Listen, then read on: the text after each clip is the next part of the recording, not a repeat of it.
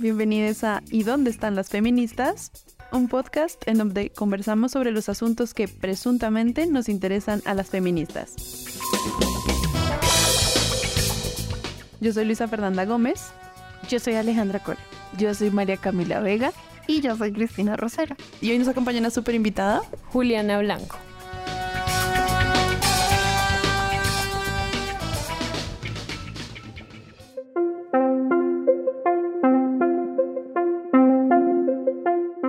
El tema de hoy es. eh, nació porque a mí se me ocurrió poner un tweet. eh, porque tenía la sensación de que muchas de mis amigas siempre llegaban con historias en las que necesitaban desahogarse. Porque los hombres en sus vidas mostraban ser muy poco funcionales en cosas que pensamos que son muy cotidianas y muy sencillas de hacer. Pero que por lo general las mujeres terminamos asumiendo. Entonces, el podcast hoy va a pensar sobre qué capacidad tienen los hombres de asumir las tareas de cuidado o no, eh, y cómo las mujeres y las mujeres feministas vivimos esa realidad. El tweet terminó siendo toda una reflexión sobre eso y se volvió viral con un montón de intervenciones. nos, nos mandaron a terapia incluso. Nos mandaron a terapia, nos mandaron a recogernos, nos mandaron a rezar, bueno, de todo pasó. Pero lo que también pasó es que muchas mujeres compartieron sus propias historias, mostraron que no era una sensación únicamente de mi grupo de amigas, sino que se extendía mucho más allá. Y lo que fue más interesante es que además hay una sensación generalizada de quienes opinan de un hastío por esta situación. Entonces, bueno, creemos que esta es una gran idea para conversar hoy, para pensar dónde están las feministas cuando tenemos que cuidar a otras personas.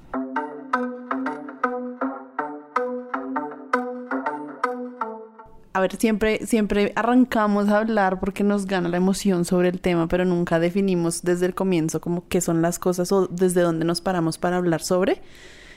Y empecemos por ahí. ¿Qué son las labores de cuidado? ¿Qué se entiende por el trabajo de cuidado? Que la cotidianidad pueda seguir, que los platos estén limpios, que la gente esté alimentada, que quienes no pueden valerse por sí mismos o sí mismas estén de alguna manera cuidados. Y es un trabajo que mucha gente da por sentado y ahí donde empieza el tema de este podcast, que lo deben hacer las mujeres o las niñas, porque a veces desde, las ni desde muy niñas, eso también lo podemos hablar, muchas hacen cuidado en sus casas y socialmente se le ha asignado el cuidado a las mujeres y a las niñas y se hace de manera no remunerada. Y es una cuestión de privilegio porque normalmente las familias que tienen más recursos sí lo remuneran, lo, pueden pagar, lo tercerizan, mientras que generalmente es un trabajo no remunerado que asumen mujeres y niñas para sostener la vida. Sin ese trabajo, y yo me imaginé que en la pandemia habíamos hecho una reflexión profunda sobre esto, pero al, al parecer no pasó. Y es que sin ese trabajo seguir es muy difícil sin que la gente la alimenten, sin que las cosas estén en orden, sin que las personas que tienen que ser cuidadas tengan a alguien a su lado, la vida se para, literal. Y creo que muy pocas personas son conscientes de la importancia. En Colombia solo hasta hace muy pocos años se incluye una subcuenta dentro del PIB, del Producto Interno Bruto, que incluye el cuidado, pero fíjate que no cuenta oficialmente. Se calcula como para que la gente lo sepa, más no la incluyen formalmente dentro del Producto Interno Bruto del país. Pero además esa cifra es sorprendente porque creo que es como el 8%. Es mucho más. ¿13? No me acuerdo. El 20%. ¿Qué? Del Producto Interno Bruto del país resulta del trabajo no remunerado de las mujeres. Es decir, cuando una mujer en su casa cuida de una persona de la tercera edad, de una persona con discapacidad, de su núcleo familiar, cuando lava la ropa limpia, etcétera, etcétera, etcétera, incluso la carga emocional de pensar que hay que comer o que hay que mercar, eh, todo eso le termina ahorrando al Estado en servicios de salud, de educación, de hospicios, de, de lugares para poder alojar personas que tienen esa necesidad de cuidado, el 20% del Producto Interno Bruto. Esa es la plata que toda la sociedad se ahorra porque las mujeres lo hacemos de gratis o porque le llaman a eso amor. Entonces no estamos hablando de una cuestión sencilla ni pequeña. Estamos hablando de algo que hace que las mujeres tengamos doble jornada, porque por lo general lo que se demostró es que la inserción de la mujer en el, en el espacio laboral hizo que las mujeres en efecto salgan a los espacios públicos, pero al llegar a la casa sigan cumpliendo las tareas de cuidado anteriores. Entonces lo que significa es que las mujeres en lugar de trabajar 8 horas diarias, como por lo general hacen los hombres, terminan trabajando 12 o 13 porque llegan a sus casas a hacer el almuerzo, a limpiar, la, limpiar todo, a cuidar a todas las personas, mientras los hombres toman ese tiempo de descanso. Entonces, una de las reflexiones que salieron en ese hilo fue, pues, ¿qué pasaría si las mujeres no estuviéramos tan hastiadas de cuidar? Tendríamos más tiempo para pensar, para reflexionar, para filosofar, para descansar y para mil cosas. Y además que el dato, el dato, perdón, el dato es, es abrumador, o sea, no estamos hablando de ¿y dónde están las feministas? Porque sí eh, se nos ocurre pensar que esto ha sido feminizado, también hay datos que lo respaldan, ¿no? El 80%, perdón, el, del total de las horas que se invierten en estas labores, el 80% casi es, son labores realizadas por mujeres. Los hombres solo realizan el 20% de estas labores. Incluso si se tercerizan, son las mujeres las que son pagadas con sueldos bastante bajos por ese tipo de cuidado. Es decir, si se reemplaza o se terceriza porque la persona tiene privilegio, por lo general lo asume una mujer que enfrenta condiciones de pobreza y que va a recibir una remuneración baja y se consideran trabajos que no deben estar remunerados de manera alta. Y lo que tradicionalmente se entienden como trabajos entre comillas de hombres tienen una remuneración mejor. Pero además, pues como lo decía Ale, esto es algo que pasa por el privilegio.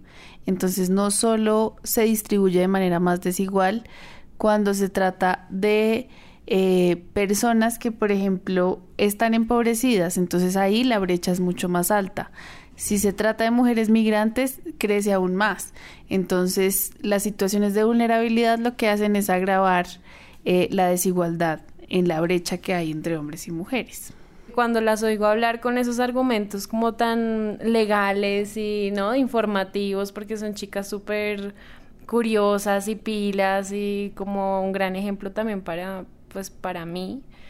Em, me reconozco en ese 20% del Producto Interno Bruto y es como, es realmente triste, o sea, porque yo me pongo a pensar y digo, sí, yo me cargo de, de muchas labores que deberían ser compartidas y que para mí son naturales.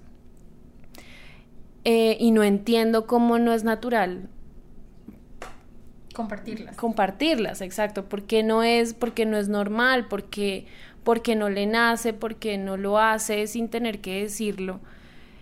Y he llegado a niveles en los que también digo como, ¿cómo se lo digo? Para que no se vaya a emputar. O cómo se lo digo para no quedar como una fastidiosa. Y también he llegado a pensar, ¿será que yo soy muy mamona? Y es como no solamente cargas con hacer el trabajo, sino que cargas con pensar en que hay que hacerlo y pensar cómo se van a sentir los demás si tú reclamas si algo no se hace. Mm. Entonces, una real cagada, yo creo que es más del 20%, América. Sí, capaz que la estimación no, necesariamente es precisa, pero lo que tú estás... Capaz, que la estimación la hacen hombres y no tienen en cuenta cosas. Porque no se les ocurre. Porque ellos no piensan en esas cosas ni hacen esas labores. Pero además lo que tú estás diciendo es muy importante porque es una carga adicional, ¿no? O sea, el pensar en organizar el hogar y todo lo que eso implica entonces también hay un tema ahí, eso por ejemplo salió mucho en el hilo de hombres que decían cosas como, pero no me lo pediste, pero podrías decírmelo y yo ayudo. Y es precisamente el problema, o sea, la lógica mediante la cual tú estás a cargo incluso de saber qué tanto hay pendiente por hacer y repartir la tarea.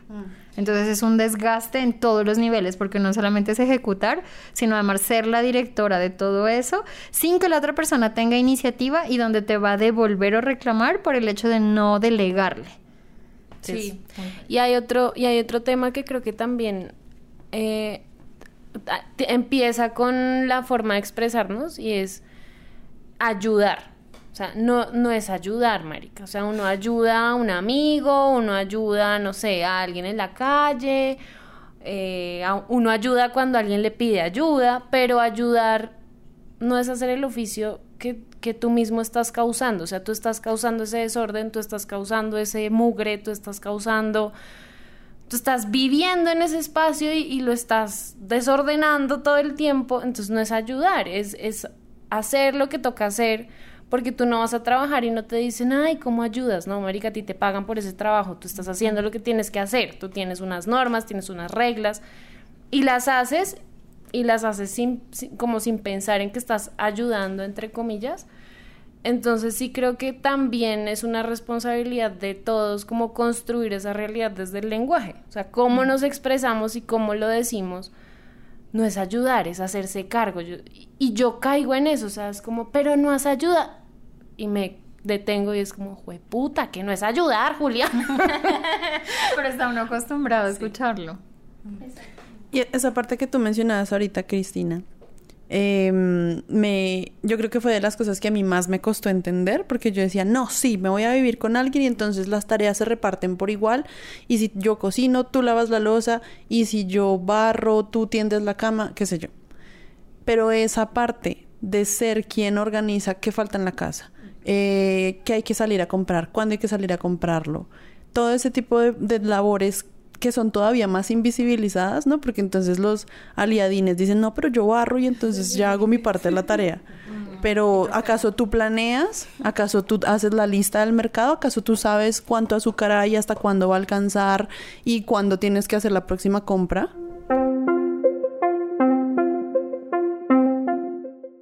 Sí, justamente cuando los, cuando cuando los hombres bajo esta lógica nos están ayudando, porque ellos entienden de feminismos y de esos reclamos, a ellos sí hay que reconocerles esa labor.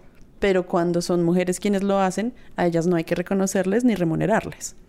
Hay un tema que me llama mucho la atención y es como esta inutilidad programada y conveniente.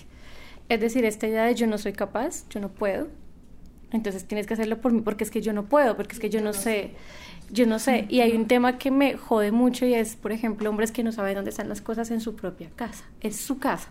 Entonces, esto lo hacen de manera programada porque saben que así van a depender de esta otra persona para poder hacer ciertas cosas porque, ah, es que yo no sé ni siquiera dónde está.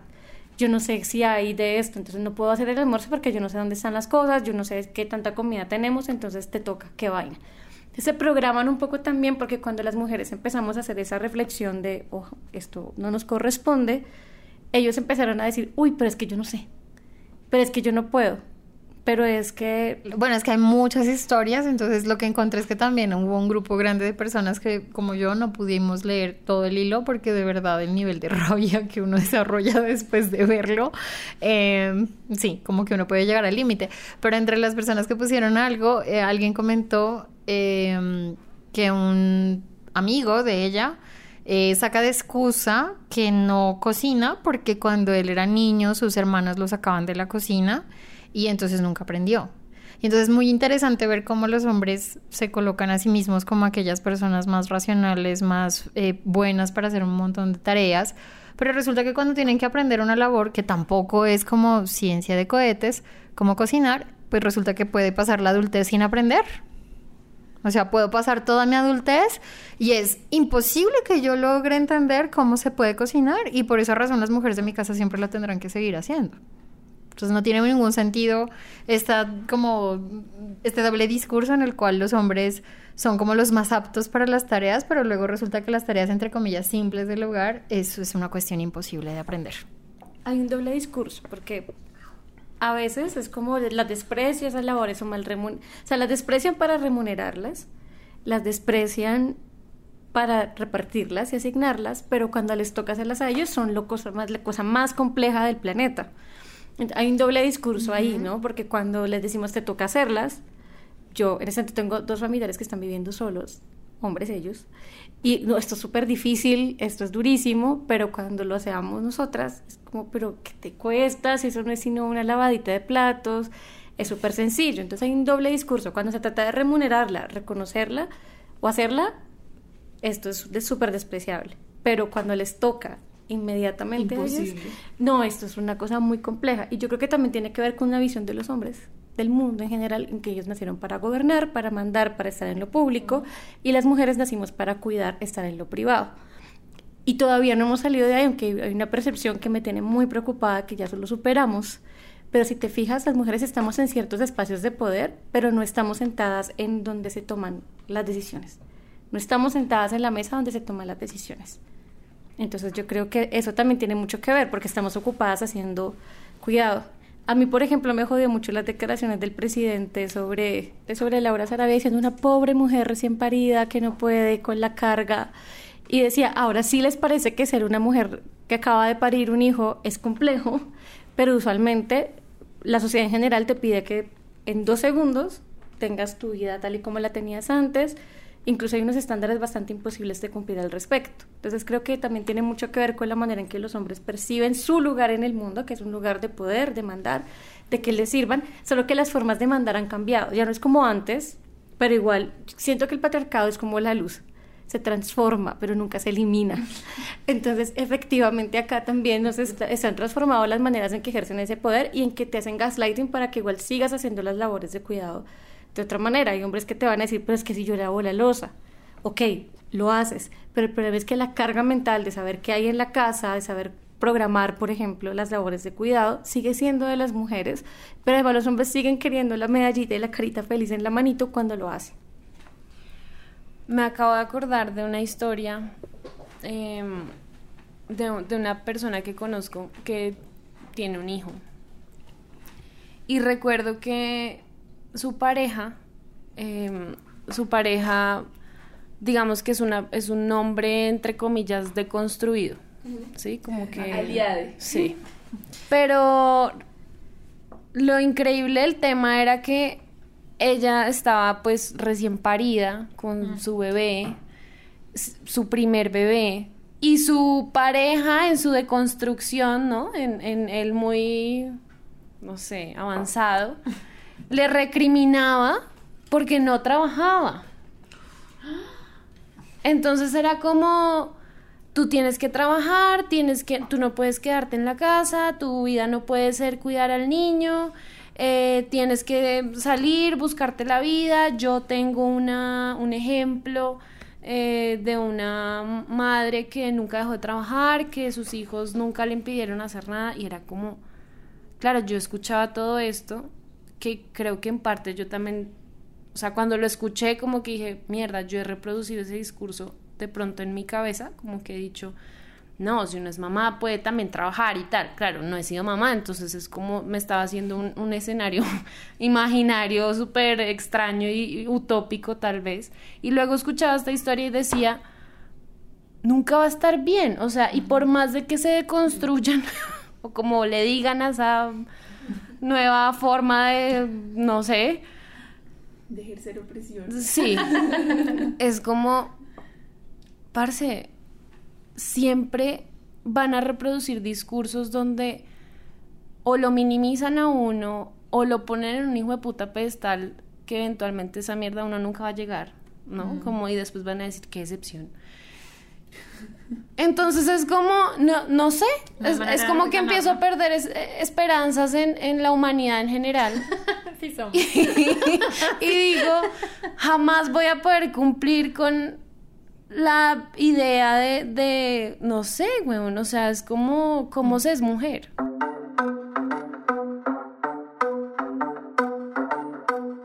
Yo estaba pensando justo cuando tú lo mencionaste ahorita y también cuando Ale estaba hablando, que... Um, es bien interesante como hemos visto por años y años y años estos artículos de prensa sobre se puede tener lo mejor de ambos mundos, una mujer puede tenerlo todo y siempre está este cuento de el balance entre la vida profesional y la vida del hogar.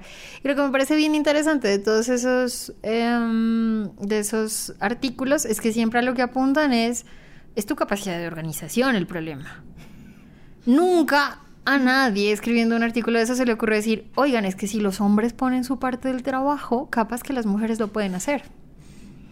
Porque está demostrado en las estadísticas, o sea, si las mujeres están trabajando 12 horas al día y los hombres 6 o 7, pues facilito ellos podrían asumir algunas de esas horitas y todos quedamos súper iguales. Y me puedo imaginar a las mujeres haciendo lo mejor tanto en la maternidad como en los cuidados como en el trabajo, porque van a tener esa horita de descanso antes de irse a dormir.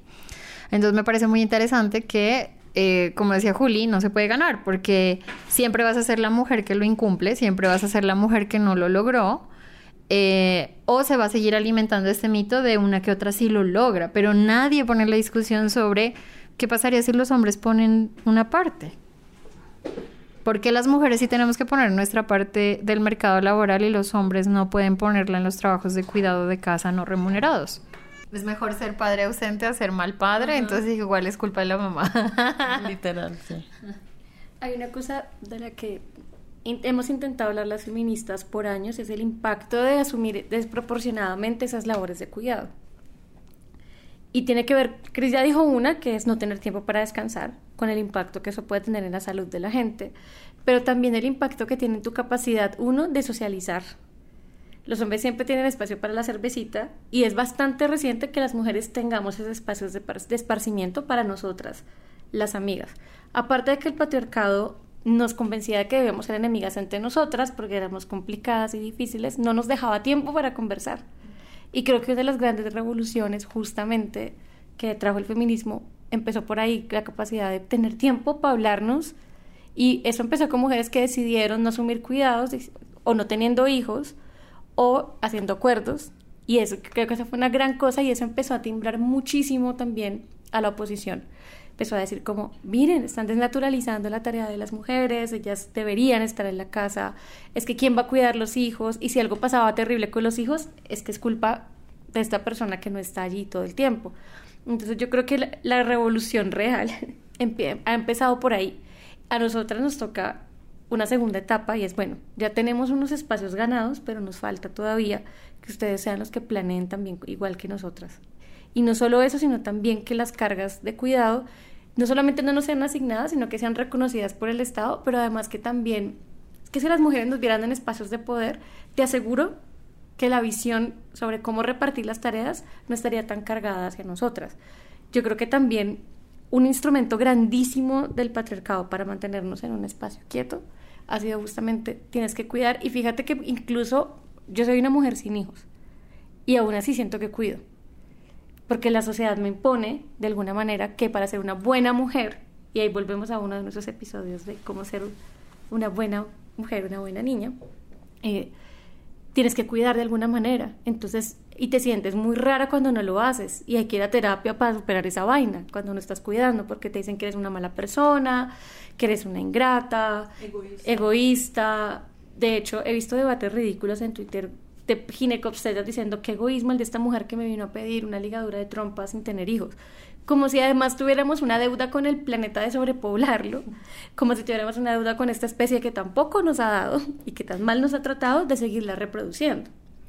Entonces es muy fuerte eso porque aunque no tengas hijos, la gente asocia también carga cuidados exclusivamente a hijos y resulta que no. Justo yo quería hablar de eso eh, por la forma en la que hemos naturalizado pues sí, como socialmente y como producto del patriarcado, eh, que las mujeres somos cuidadoras por naturaleza. Entonces, claro, empezamos con, con crear una familia, entonces criamos a los hijos, pero luego incluso seguimos cuidando. Y ahí también traigo otra historia familiar de lo que creo que ha sido la vida de mi abuela y que siempre me ha impactado mucho. Y es que después de que ella pues vio a sus hijos crecer, Em, alguien en la familia estaba enfermo. Entonces en un momento fue mi abuelo, después fue mi mamá, después fue mi tía y mi abuela siempre ha estado al cuidado de esas personas. Tiene 78 años y sigue cuidando a mi tía, que es, tiene 50 y algo. Entonces, pues dedicó su vida a cuidar. Em, y creo que ella tampoco lo vio como si tuviera otra opción. Entonces creo que, que podamos hablar sobre decidir cuidar o no, pues es todo un tema, porque incluso la sociedad nos juzga si decimos nuestro familiar está enfermo y no lo vamos a cuidar, sino que alguien más debería cuidarlo o vamos a, a pagarle a alguien por ese servicio. Y creo que esto también es muy relevante como pensando en, en cómo la pirámide eh, de la sociedad ha cambiado y cada vez vamos a ser más personas viejas y pues indudablemente alguien tiene que cuidarlas. Pero luego también está esa idea de tenga hijos porque ellos lo van a cuidar en el futuro, cuando en realidad la traducción es tenga hijas. Porque yo no creo que nadie tiene un hijo varón en plan, ay, qué bien, ya tengo quien me cuide en la vejez. O yo no lo he visto. O sea, el discurso sí es, ten, ten hijos para que te cuiden cuando seas viejo, pero si tienes hijas, ella es la que va a cuidar, ¿no? Es lo que se asume. Y si tienes hijos, te van a proveer económicamente. Exacto, pero todo bajo el mismo estereotipo. Entonces, nuevamente, cuando uno nace como una mujer dentro de una familia, ya hay una expectativa formada sobre qué nivel de cuidado, qué labor de cuidado vas a proveer. Porque la gente asume cuidado como Y bueno, de, lo, de hecho lo definimos así al principio un poco, pero también hay que decir que el cuidado tiene muchas aristas. Porque no hemos hablado del cuidado emocional, que eso es muy importante. Porque una cosa es el cuidado diario, el cuidado que se requiere para mantener la vida, pero uno cuida de mil maneras. Entonces también está el cuidado emocional, por ejemplo. Sostener una relación implica cuidado, por ejemplo. Eh, hay otro tipo de cuidado también que tiene que ver con, eh, incluso en escenarios, por ejemplo, laborales, uno cuida a sus colegas y uno tiene que mantener esos espacios, digámoslo así, entornos saludables, que también es un trabajo. Tener que pensar qué le pido a quién para no sobrecargar, entonces quería hacer una reflexión y preguntarles a ustedes qué piensan de esas formas de cuidado que no necesariamente son el lavar el plato, porque a veces reducimos la discusión a la pareja, a la familia nuclear con la que vives. Pero, por ejemplo, las personas que vivimos, yo vivo con dos perros, entonces no tengo esa discusión de cuidado más del día a día, es un cuidado más mediado por, la por enviar cosas, por estar pendiente el teléfono, pero hay otras formas de cuidado también, el cuidado emocional de otros y otras, de las amistades, de los perros, de los mascotas, de, de, lo que sea. Entonces también quería preguntarles si, qué otras formas de cuidado ven ustedes que asumen. Yo creo que hay dos que para mí son importantes y por un lado está como mis círculos de amigas y amigos, pero especialmente amigas, donde no solamente yo creo que ejerzo cuidado, sino que también me siento muy cuidada. Entonces siento que es una relación muy diferente cuando está mediada con hombres. ¿no? Bueno, de esto hablamos en el anterior, pero yo también decía que por eso uno también se vuelve, como se crea su burbujita de seguridad en la cual su familia, quizás su grupo de amigas la tienen también muy apañadita y por esa razón bajarse de la burbuja para convivir con un hombre en el cual te va a tirar lo que es el patriarcado cada día es difícil. Em, pero la segunda es que también yo siento que en mi caso, em, por ejemplo, yo he tenido, finalmente he tomado decisiones como uno, no tener hijos, al menos hasta esta edad, que ya probablemente sea que no voy a tener. Em, y por otro lado, tampoco cuidar de ni de perros ni de gatos. Y creo que me he topado bastante, muchas más veces de las que yo quisiera con eh, comentarios como que mi vida es triste porque no hago eso. Y a mí me parece muy interesante como personas que nunca conocen mi cotidianidad, que no saben cómo estoy, deduciendo que por el hecho de que no ejerzo labores de cuidado como una decisión deliberada, em, invalidan como básicamente piensan que mi vida es inválida porque básicamente no estoy cumpliendo con la labor con la que debería cumplir. Me parece como una, una pregunta súper profunda porque siento que como que yo particularmente he entendido, he empezado a entender el cuidado como hacia otros, no, no conmigo, ¿no? Es como, claro, cuidas porque cuidas a otro, o cuidas, sí, está, está afuera. Entonces, gracias Ale por esa pregunta, porque me hace pensar y digo, ¿cómo voy a empezar a cuidarme yo? ¿No? Mm. ¿Cómo voy a empezar a ponerme yo primero? Porque no digo que esté mal cuidar, o sea, mm. porque ya me imagino aquí a más de uno diciendo, no, pero nadie las obliga, si no lo quieren hacer, no lo hagan. Y no tengan hijos, pero luego nos obligan a cuidarlos a ellos. Y, y te como que te evalúan, ¿no? Entonces es como, ah, no tiene perro, no tiene esposo, no tiene novio, no tiene nada maldita mujer, ¿no? Es como, ¿qué está haciendo con su vida? Maldita mujer. Bueno, el caso es que gracias a eh, Ale, porque en serio voy a empezar a, a pensar en cómo a cuidar yo, cómo vas a empezar a ir acabando con esos comportamientos que son súper heredados, porque, porque los tengo. O sea, yo también he llegado a pensar, es que si yo no hago esto, no va a quedar bien hecho. Y eso es una porquería, porque yo en el fondo estoy convencida de que mejor lo hago yo. Y yo misma me estoy dando, ¿no? Como el látigo y me estoy cargando estúpidamente. Y como que si el otro no, no hace lo que debería hacer, yo digo, ay, bueno, al final hasta mejor porque me queda mejor a mí, ¿no?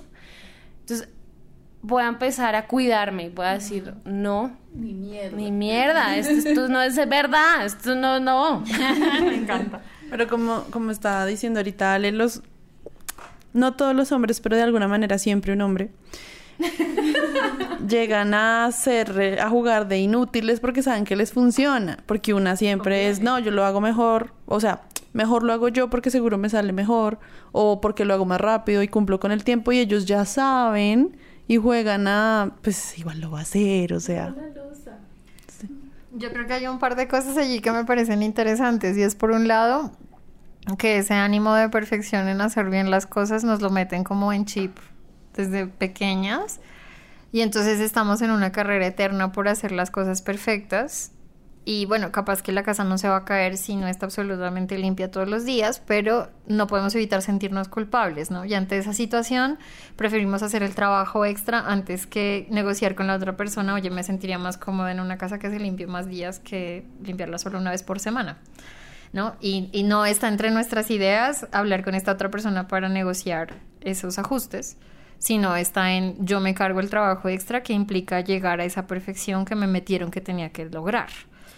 Pero la segunda que yo también creo que es interesante es también pensar en estos estereotipos de la mujer que se queda en casa y que es una histérica, insoportable, que cantaletea a todo el mundo. Y entonces yo me pongo a pensar siempre cuando veo estos reels en los que hacen chistes sobre la chancla de la mamá, y de, ay, voy a hacer todo mal para que mi mamá reaccione violenta, ¿no? Y que graban a la mamá o la suegra. Entonces, yo, también esa es otra cosa que me pone a pensar, porque en especial después de ver ese hilo, dije, muchas de nosotros acumulamos muchas rabias alrededor de esa sensación de yo tengo que hacerlo todo o no se va a hacer y luego resulta que se te devuelve a ti el estereotipo de que eres una persona irracional, que eres demasiado emocional, obsesiva, cuando en realidad tú estás respondiendo a las cargas que la sociedad te impone sobre cómo se debería ver tu casa, ¿no? Entonces estás sometida a una presión insoportable de cómo debería verse perfecta tu casa mientras tú tienes un esposo,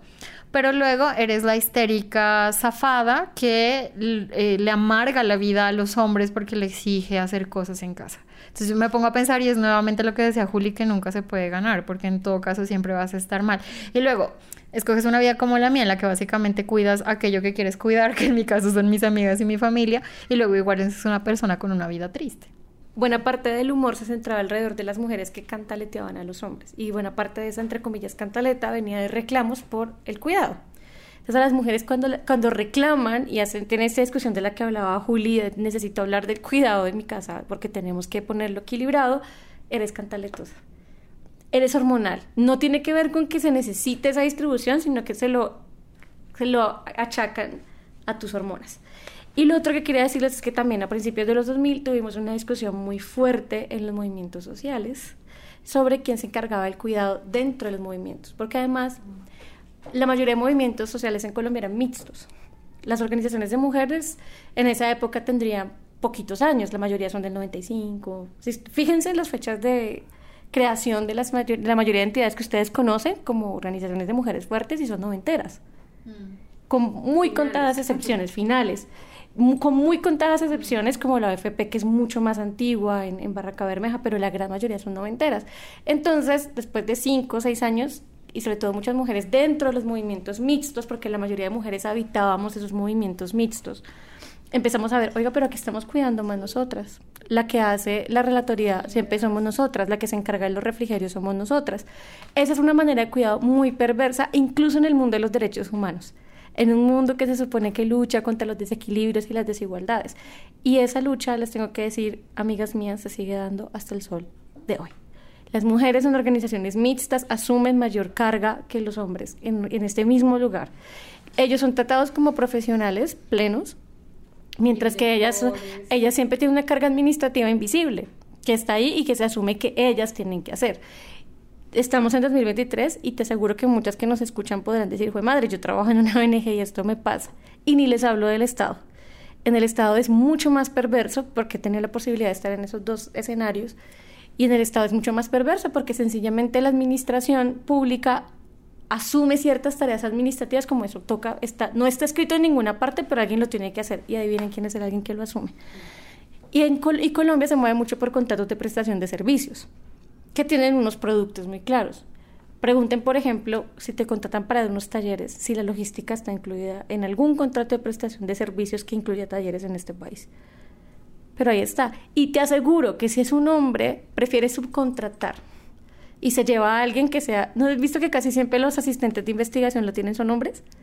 Prefieren subcontratar para que alguien haga esa tarea por ellos porque es, hay mucha gente que ve el trabajo de cuidado como rebajarse, como denigrarse.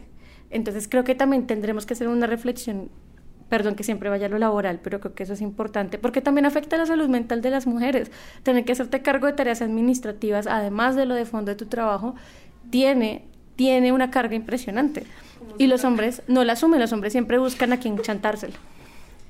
Em, yo ahí, justo estaba pensando algo en esa línea, no, no llevado como al movimiento, pero me parece una reflexión chévere lo que tú dices, Ale, pero más allá de eso, por ejemplo, también recuerdo haber visto como muchos videos, entre comillas, de humor, en los cuales eh, se hace burla de aquel hombre que se hace eh, a cargo de tareas de cuidado, ¿no? Recuerdo mucho este reel súper chistoso de alguien que se está tomando como un video a sí mismo y se choca con alguien y entonces está la historia de amor, ¿no? En la que se terminan casando y así ponen varios ejemplos y cuando llega el ejemplo entre comillas colombiano, eh, un chico se topa con una chica y luego aparece haciendo oficio en la casa.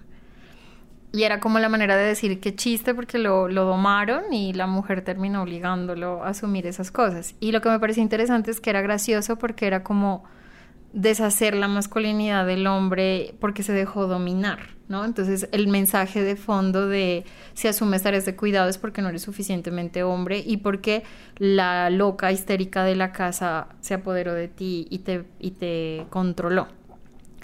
Eh, y en medio de todas esas cosas también está esto de el mínimo esfuerzo de los hombres tiene que ser extremadamente recompensado, ¿no? En el hilo también aparecieron un grupo de hombres en los que decían como, ay, pues sí, eh, mi esposa hace todo, pero luego la veo cuando tenga que manejar un taladro. Y yo me ponía a pensar, ¿cuántas veces realmente en la vida cotidiana se necesita un taladro?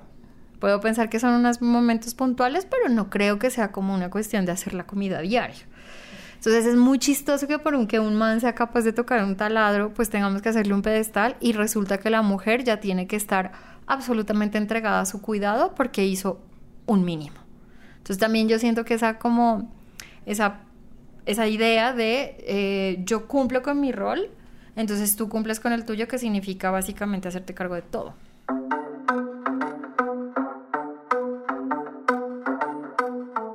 No ha servido mucho que la Corte Constitucional e incluso normas hayan reconocido las labores de cuidado y las nombren, porque primero ya costó. Yo me acuerdo que cuando empezaron toda la ley de economía del cuidado, que es viejita, es de 2003, cuando hablábamos de eso todo el mundo decía nadie va a entender. Y incluso empezamos a meterlo en el lenguaje, hoy ya todo el mundo habla del cuidado, de hecho hay políticas aquí en Bogotá, se llaman manzanas del cuidado, ¿no? Pues la, el sistema distrital de cuidado. De cuidado. Es decir, ya hay una reflexión estatal alrededor de eso y uno pensaría, bueno, carajo, esta vaina funciona, pero el problema es que los cambios sociales, eso me lo ha enseñado la vida, son más efectivos cuando vienen de abajo hacia arriba. Cuando la gente transforma las instituciones porque ya la realidad cambió, que ya el Estado no puede evitarlo, como ha pasado con muchas cosas. Como por ejemplo, y ese hemos hecho las mujeres a fuerza de cambiar la realidad, pues tener que cambiar la ley porque la ley le toca alcanzarnos. Aquí ha sido al revés. Aquí creo que las mujeres que hemos luchado en esto nos hemos equivocado de estrategia y hemos intentado cambiar la norma para ver si la sociedad se mueve y no ha sido eficaz.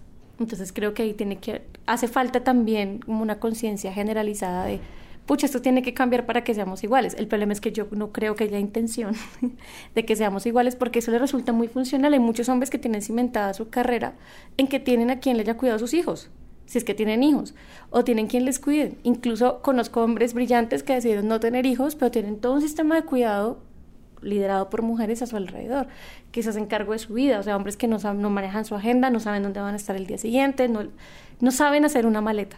Es, ¿Me entiendes? Sí, como... Laura Sarabia con Petro. Exacto. Entonces yo creo que son hombres, incluso los más progre, están allí. Y lo peor es que cuando alguien levanta la voz y dice, oye, tú deberías hacerte cargo de tu vida, te, enseguida te dicen, ay, pero no se puede, me está colaborando porque quiere. Y además hay un tema que quería poner sobre la mesa y es cuando las personas que creen tener mucha importancia o que creen tener un lugar en la sociedad sienten que el cuidado les debe ser inmediatamente despojado. Es decir, no tienen que hacer nada de cuidado, porque yo soy yo. Entonces, al ser este personaje importantísimo, nunca me puedo hacer absolutamente nada de cuidado y alguien se tiene que encargar de esto. O sea, es gente que literal llega y busca a quien le cargue el bolso, si es que es una mujer, o busca a quien, esa gente que se quita el abrigo y enseguida busca a quien se lo, a quien se lo dé o lo tira por ahí, o que simplemente va a un lugar y no se preocupa por recoger nada a su alrededor. Creo que también hay una idea de el estatus, el estatus social en una sociedad tan clasista como la nuestra, te aleja del cuidado. Siempre tienes que tener a alguien a quien pagárselo y comprarlo. Entonces siento yo a mí eso sí que me, me cuestiona mucho cuando veo personas que creen tener poder, porque a mí a veces me da mucha risa algunas personas que creen tener poder, esos micropoderes que, que inflan, creen tener mucho poder, entonces enseguida se lavan las manos con el cuidado de cualquier tipo del que hemos hablado aquí. Es como, no, eso yo tengo que delegar, porque la idea es que si tú eres muy importante, tú no tienes tiempo para cuidar. Y resulta que el cuidado es muy importante porque es priorizar la vida literal. Yo creo que otra cosa sería si los, nuestros líderes y lideresas tuvieran que lavar platos. Tendrían tiempo para pensar mejor antes de decir tantas burradas o de tuitear pendejadas. Tendrían tiempo para pensar en, en otras vainas, pero como los despojan de eso, sobre todo la mayoría que son hombres, que están en esos espacios de poder, no tienen, porque a veces yo también pienso que el cuidado es un espacio para separarte de, de ese mundo capitalista y productivo y estar aquí, contigo pero eh, le quitan también a esas personas esa posibilidad o ellas mismas se la quitan despreciando el trabajo de cuidado y yo creo que eso también tiene que ver con la manera en que ven al resto, con cómo, cómo ven a los que cuidan a su alrededor y automáticamente esa actitud cambia con el mundo. Es muy curioso cómo vemos el mundo, quienes cuidamos y quienes no cuidan. Y ahí yo creo que vuelve también a lo que decía ahorita Juli de cómo el cuidado también debe ir hacia una misma, ¿no? Hacia ese autocuidado. Eh, como siempre terminamos como entre mm, preocupadas. Eh, agridulces. Agridulces, sí. Em, pero si alguien nos escucha, ¿cómo creen ustedes que puede, digamos, una, una chica que está por irse a vivir con un chico? O una chica que vive con el papá y el hermano, el hermano. ¿Cómo empezar a poner esos límites? O cómo empezar a ser responsable, porque no es tanto, o sea, sí es poner límites, pero también es hacer a cada quien responsable de lo que le corresponde. Hagan acuerdos claros y sean fuertes y sosténgalos, porque el, problema muchas veces, y lo he visto, lo he hecho yo, me da culpa, es que hago acuerdos y luego no los cumplo por el desespero del que habla Juli y del que hablaba Cris, de esto tiene que hacerse, entonces me fastidia dejar, mi consejo también es, dejen ese plato ahí, no va a pasar nada dejen ese plato ahí, dejen que esta persona se haga cargo de vez en cuando de la arena del gato, no pasa nada. Esa necesidad crea, nosotros les tenemos que crear en este mundo jodido la necesidad de ellos de hacerse cargo de sí mismos. Yo estoy en ese proceso y no es nada fácil, pero toca hacerlo. Bueno, yo, yo pensaría que, mm, o sea, la estrategia de Ale me parece muy válida, pero yo creo que yo pienso distinto, yo, yo soy más voy de frente. O sea, que sepa esta persona, o sea, que la persona con la que vas a vivir sepa lo que no te gusta, em, que no vuelva un drama que yo le reclame. O sea, porque eventualmente tengo derecho a exigirlo, tengo derecho a sentirme frustrada, tengo derecho a sentirme em, cargada. Y en ese sentido, tengo derecho a expresarme, ¿sí? Siempre obviamente dentro de los límites del respeto, pero tanta estrategia de voy a dejar el plato ahí, no voy a sacar la basura, no voy a cambiar las sábanas esta semana, eh, le voy a dejar la toalla para que se seque con ella dos meses si quiere. Esas estrategias creo que son súper nocivas para nosotras porque nosotras mismas estamos diciéndonos que tenemos que educarlos, ¿cierto? Y buscar maneras para que ellos solos despierten, lo cual es una idea muy maternal y no estamos criando, estamos compartiendo una vida con una persona que es nuestra pareja.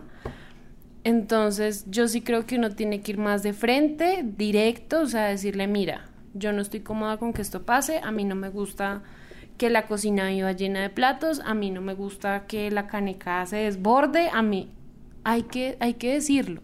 Y si esa persona no lo puede entender y no lo puede asumir, pues te está dando todas las razones para replantearte si eres capaz de construir una cotidianidad con esa persona, porque hay mil maneras de tener pareja, ¿no? Entonces yo puedo tener mi casa y él su espacio y cada quien hace lo que se le haga la gana en su espacio y lo tiene como quiere y hay ciertos momentos en los que coinciden y se entienden, ¿cierto? Entonces también es como ir de frente, o sea, decir qué quieres, cómo te lo imaginas, a qué acuerdos pueden llegar, cumplir los acuerdos y bajarle a querer educar, porque va a ser imposible, o sea, no es sostenible en el tiempo, para mí.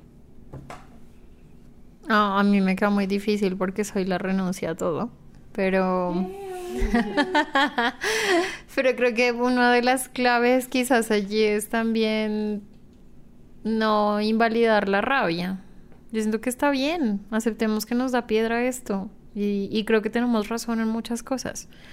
Y está bien sentir esa rabia y está bien canalizarla en decírselo a la pareja.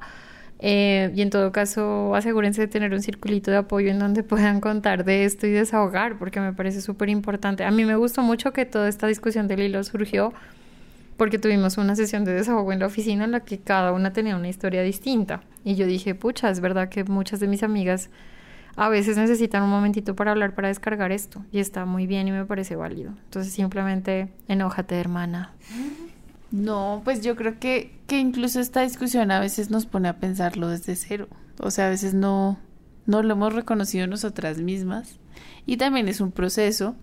Entonces, como, pues creo que, que este espacio pues también es para, para reconocer eso que es un proceso, que cada uno está en un momento distinto, que tal vez me cueste un poco más o tal vez ya lo tenga claro y lo pongo como un límite desde el principio.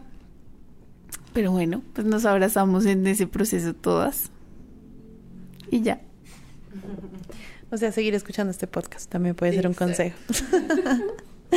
¿Y dónde están las feministas? resolviendo cómo cuidar de manera más equitativa. Muchas gracias, chicas, por este espacio y gracias a quienes nos escuchan. Gracias.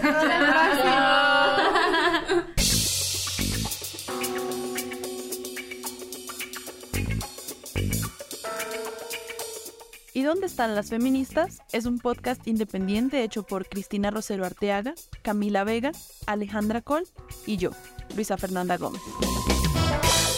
Ninguna de las opiniones aquí expresadas compromete a ninguno de los empleadores de sus participantes. Podrán escucharnos cada dos semanas en su plataforma de streaming o podcast favorita. Hasta la próxima.